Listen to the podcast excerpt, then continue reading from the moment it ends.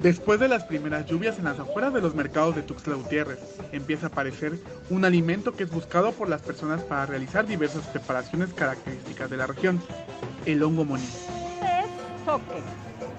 Este hongo es nuestro hongo soque, de aquí de Tuxtla Gutiérrez. No de aquí de la capital, de los pueblitos aledaños como Popoya, El Jobo, ahí se da.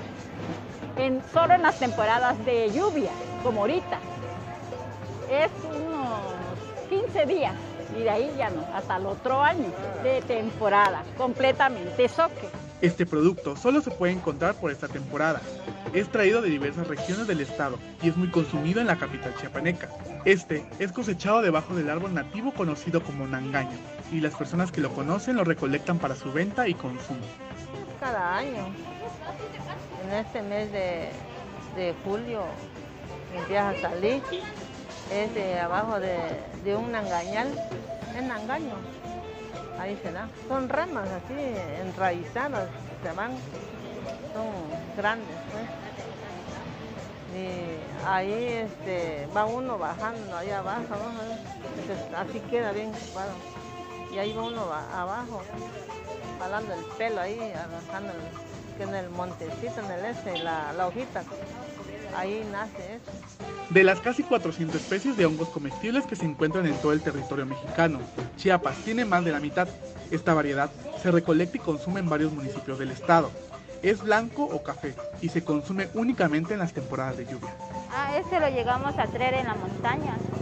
Sale abajo los árboles, se llaman angañal y ahí lo vamos recogiendo, debajo de la tierra, ahí lo vamos sacando. Las personas que consumen este hongo lo preparan de muchas formas.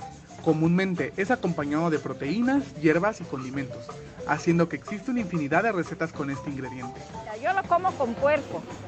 Voy a pasar a comprar mi puerco y se, lava muy bien el puerco, los trajitos de carne, y se lava esto, se lava muy bien porque si te das cuenta tiene tierrita. Lo vamos a limpiar bien y vamos a todo, ya se pone a cocer. Cuando ya está cocido, lo vamos a poner el guiso, tomate, cebolla, chile, ajo. Y este para que se termine de cocer. Este se hace en caldito. En caldito se hace y se, se hace con tomate, con huevo, como lo quiere uno comer, en estofadito.